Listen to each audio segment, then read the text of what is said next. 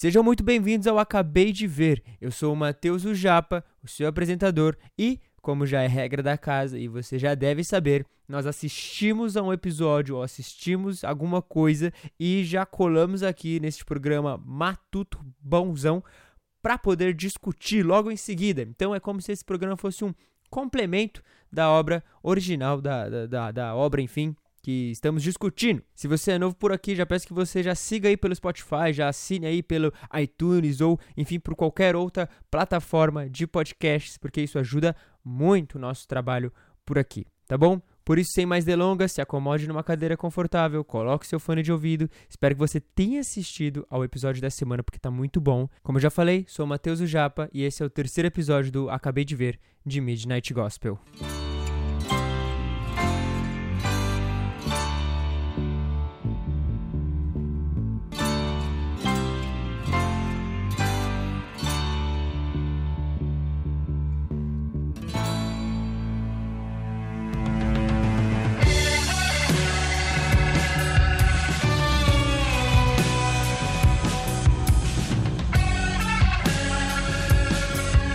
universo criado por Midnight Gospel é uma parada muito, muito doida, né? Porque você, e pelo menos eu, quando começo o episódio, eu fico muito empolgado para saber aonde ele vai, o que, que ele vai fazer, o que, que ele vai conversar com as pessoas. É realmente como se fosse um, um grande podcast de, meu Deus, o que, que essa semana vai ter, o que, que ele vai falar essa semana, qual vai ser o assunto de discussão dessa semana, ou qual vai ser o incrível mundo que ele vai visitar, qual vai ser as loucuras que ele vai encontrar neste universo e, e, obviamente não decepciona, né? A gente inicia então sempre com Clancy ali no seu trailer, no seu mundo, que não sei se isso vai ser explicado uh, em que mundo que ele vive, onde que isso fica, né? A gente sabe, como já falei, a gente é reafirmado aqui que ele tem uma irmã, ele é um rapaz que vive na internet, consome tudo da internet. A gente começa com ele ali consumindo, se não me engano, uma live. E nessa live ele vê um cara que deseja um sorvete, né? alguma coisa assim. E aí ele se eh, coloca na empreitada de buscar um sorvete para esse rapaz.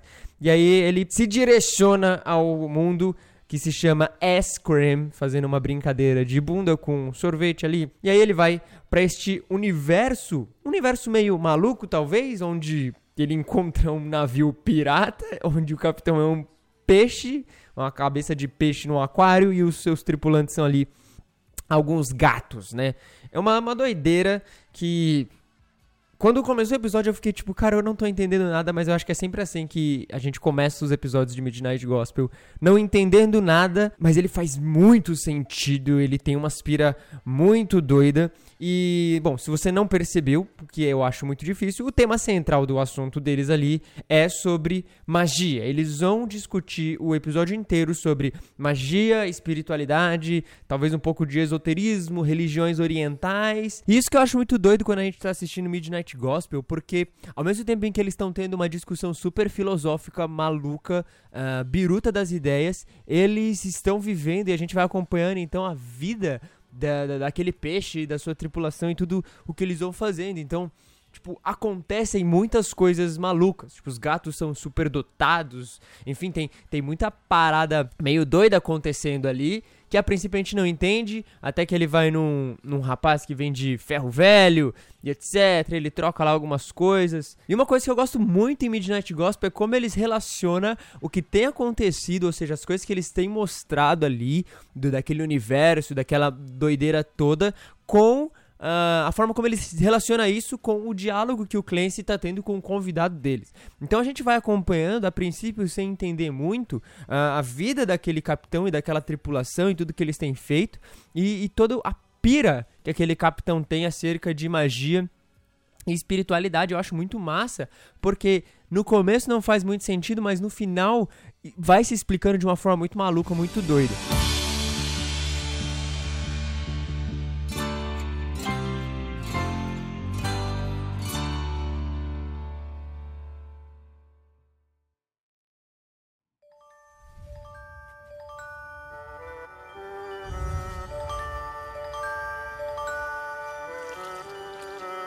Então, como eu falei, eles vão falando acerca de magia, de espiritualidade, e no começo eles vão até trazendo um panorama sobre o assunto, né? Vão falando que surgiu ali na Mesopotâmia, uh, de como ela progrediu de um conceito oriental para um conceito uh, ocidental, que hoje as pessoas consideram mais a questão da, da meditação, de centrar somente em um assunto, etc. Eles vão fazendo essa discussão que parece, por vezes, ser uma questão meio, vamos dizer. Uh, inútil ou que não faz tanto sentido assim, mas que talvez numa análise minuciosa a gente consiga realmente perceber. Eu consegui perceber, eu confesso que talvez não. Talvez as coisas que eu vou falar aqui seja muito a, a ponta do iceberg, que está muito óbvio, porque é o que dá para perceber numa primeira assistida, mas eu achei muito genial a forma como eles trabalharam isso.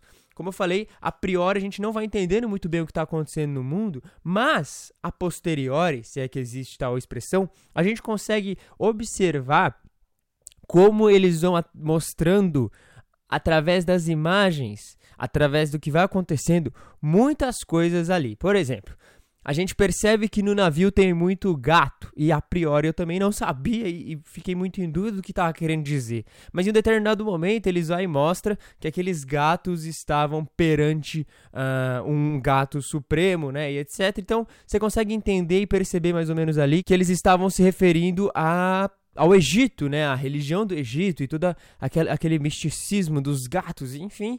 E você vai então percebendo que eles vão progredindo. Então, na própria animação, na, no próprio background, no contexto ali que está sendo mostrado, eles começam a evoluir no conceito e mostrar diferentes perspectivas. Então, tem essa do Egito, quando eles chegam para comprar algo no ferro velho, a gente vê ali, uh, pelo menos, a representação ali do budismo. Até que do budismo eles compram uh, um artefato, algo, e aí começam a evoluir, cavar um, um túnel, chegar mais fundo no assunto, entre aspas, e aí ele evolui, muito entre aspas também, para algo maior. Cara, é muito doido isso. E no meio dessa discussão, eles começam a discutir também acerca de Bíblia, né? Eles chegam um momento que fala que a Bíblia é o maior livro de magia para quem sabe ler e para quem sabe entender. Eles começam a discutir ou pelo menos conversar e mencionar muitos aspectos da religião oriental uh, de, de espiritualidade, da visão que eles tinham acerca disso. O que eu entendo também de Midnight Gospel é que a proposta não é discutir, uh, abordar, trazer um diálogo, ou enfim, se aprofundar muito nesses conceitos, mas é uma perspectiva meio meio, vamos dizer, eu ia dizer neutra, mas neutra não é a melhor palavra. É uma perspectiva de alguém que não acredita totalmente nessas coisas e talvez entenda como algo bom, assim, ah, OK, religião, espiritualidade, isso não faz sentido para mim. Mas é ok, já que vocês curtem aí, então a gente vai mostrar isso aqui. Pelo menos eu percebo que a proposta não é realmente discutir, aprofundar e mostrar algo daquilo, é somente mencionar uma, um raciocínio ou algo. Tanto que o personagem do peixe, ele começa a explicar que ele desenvolveu essa questão da espiritualidade quando ele estava preso na cadeia. E aí um dia ele apanhou muito, mas ele não conseguia uh, buscar um médico, porque ele estava preso. Então ele precisou recorrer a algumas formas de se entender e de se curar, até que ele chegou a um ponto de, mesmo ele estando preso, ele não estava preso, porque ele conseguia se sentir livre, o que lembra uma frase, eu lembro de quem ouvi, de que o tempo em que ele se, estava mais livre foi o tempo em que ele estava preso. É uma frase real de alguém que existiu realmente, não de um desenho, mas enfim. Então ele começa a trabalhar todo esse conceito da espiritualidade oriental de interiorização e de uma, uma brisa meio assim. Pelo menos eu, eu consegui perceber. E até depois, quando eles começam a cavar com aquela mão naquele navio eles vão indo mais fundo, né? Eles vão, enfim, abrindo aquele espaço ali. E, e, eu acho muito doido porque eles vão abrindo aquele espaço com meio que a energia que o gato dá. Será que não é uma representação de que eles só conseguiram cavar mais fundo para um outro tipo de misticismo e religião através da religião antiga dos egípcios? Talvez, não sei. Ou seja só uma, uma aprofundação. aprofundação ó. Ou talvez seja só um, uma brisa minha a respeito disso.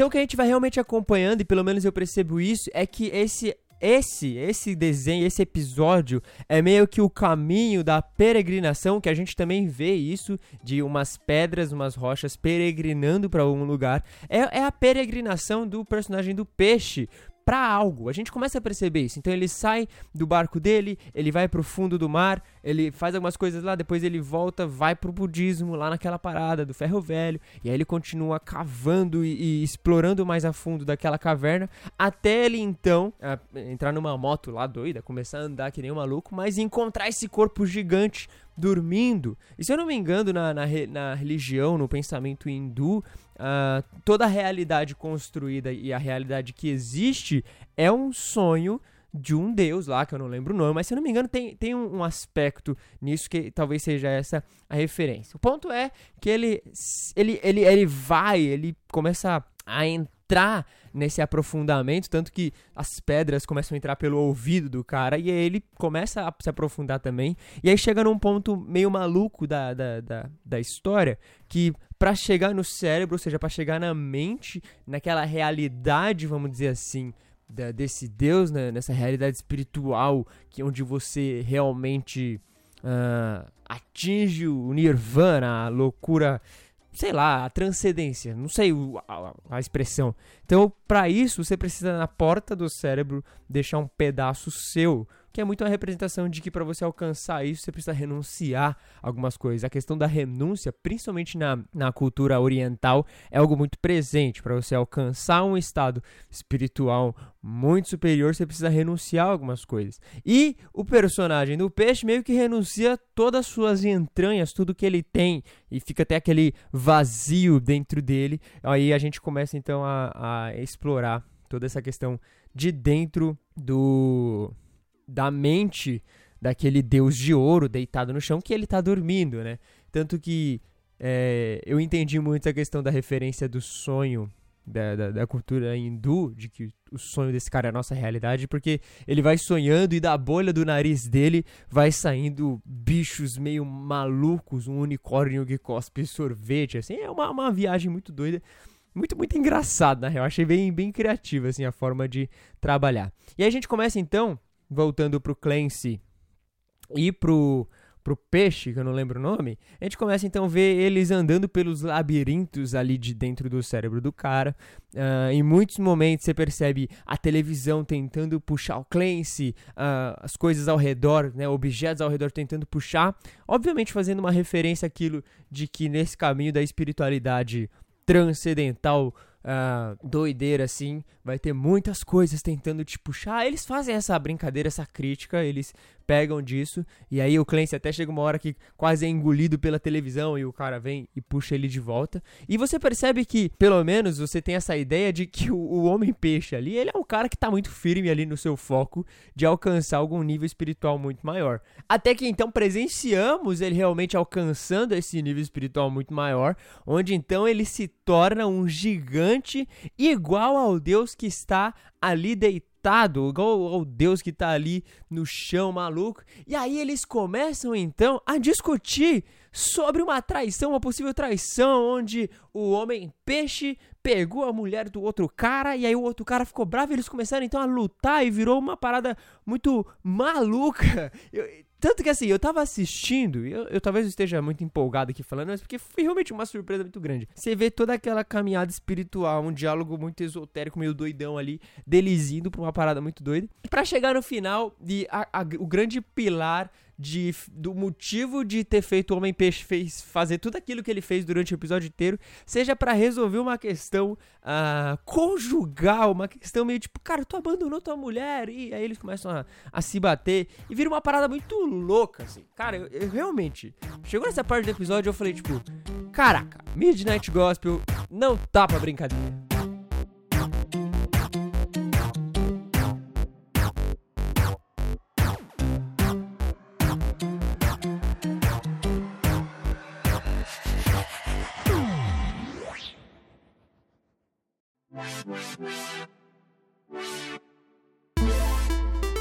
Talvez você não esteja tão empolgado quanto eu, mas é porque eu acho genial a forma como eles discutem e como eles mostram as coisas e, e como eles Cara, eu acho muito, muito, muito bom. Muito. Os caras são muito bons nisso que eles estão fazendo. E fica aí, se a Net... eu sei que a Netflix tá ouvindo aí, um dos meus oito ouvintes é com certeza um funcionário da Netflix. Cara, parabéns aí pela. Porque a forma como eles escolhem e como eles transmitem uh, algo que eles acreditam, a visão deles sobre o mundo, porque no final o que eu percebo é, ao mesmo tempo que esse é um podcast onde nós estamos ouvindo uh, a opinião daquele personagem, no caso do Homem-Peixe, que é um, um um espiritual, que acredita em muitas questões espirituais orientais, enfim. Ao mesmo tempo que a gente tá só ouvindo aquilo, no final é um grande plot twist, porque a gente não tá ouvindo o que o Homem-Peixe acredita, mas a gente tá ouvindo o que talvez o Clancy ou os criadores da série pensam acerca daquilo que o cara acredita. Então, se eles vão mostrar a opinião de alguém sobre política, eles não vão mostrar a opinião de política do cara, eles vão mostrar a opinião dele sobre a opinião do cara. Isso é uma metalinguagem muito doida, isso é, um, é, uma forma de falar o que se acredita muito bem trabalhada e caramba, não. Vocês estão de parabéns, porque isso aqui é muito bom, isso aqui é, é uma parada genial.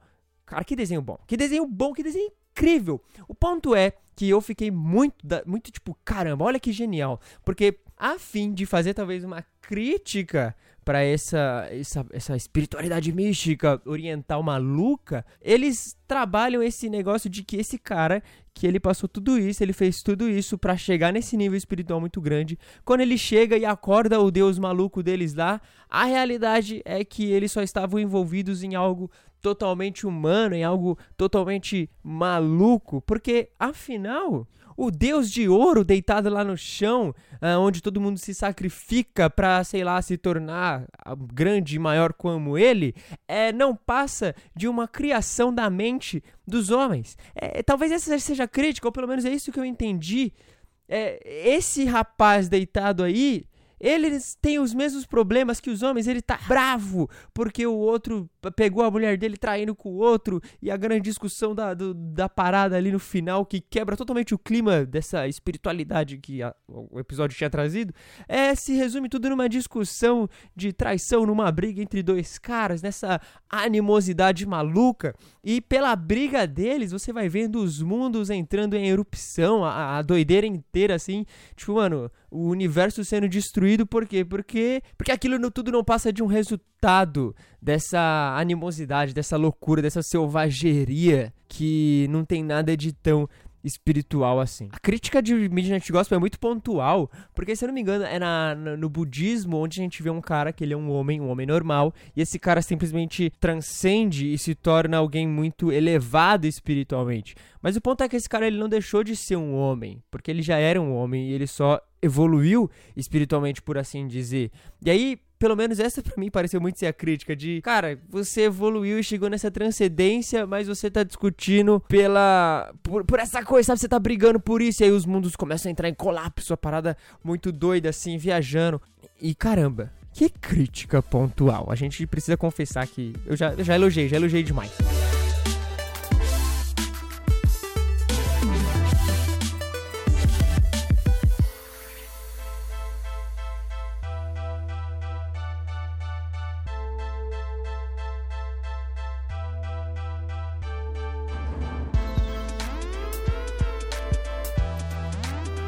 Quando eles mencionam, eles mencionam ainda João 1.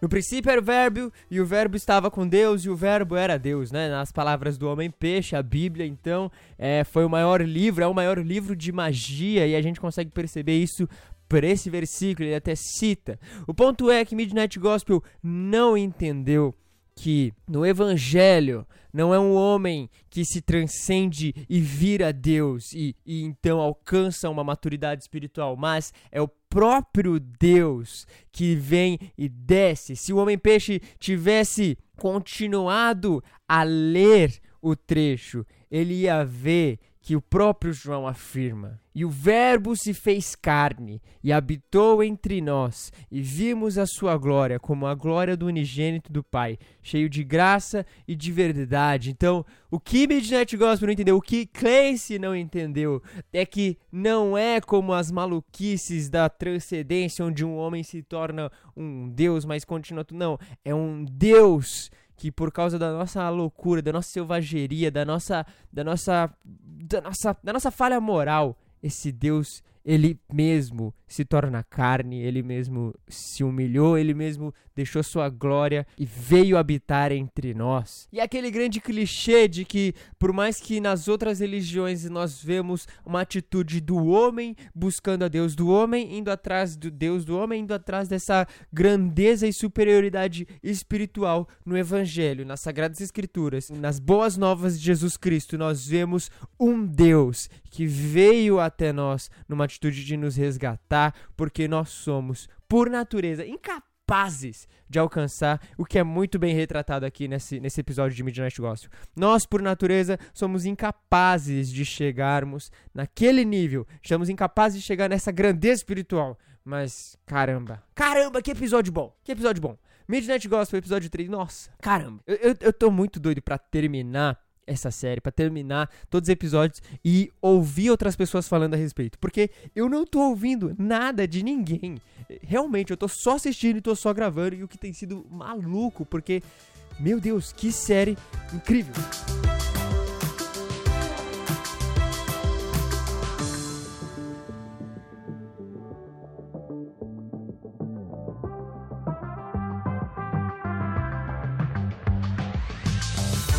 Já tá ficando muito longo esse episódio, ele já vai acabar, está acabando por aqui. Tem sido, cara, uma experiência muito doida fazer esses episódios. Eu espero que você esteja gostando, porque realmente não tem nenhum roteiro, não tem nada, é só uma loucura de comentar o que eu acabei de assistir. E eu tenho gostado bastante de fazer. Se você está gostando, por favor, me mande uma mensagem no ojapa, tanto no Instagram quanto no Twitter. E novamente, se você tem gostado do Acabei de Ver, não esquece de divulgar para alguém que você conhece, pro seu pai, pra sua mãe, pro seu amigo, para todo mundo, cara, porque tem sido muito massa fazer tudo isso, tem sido muito legal, genial, assim, eu tô pirando muito nas ideias de poder fazer tudo isso, para mim tem sido muito gratificante. Eu espero que você também esteja gostando disso tudo aqui. Chegamos a mais um fim desse episódio, mas certamente voltaremos na semana que vem com o episódio 4. E a pergunta é: o que será que acontecerá na semana que vem?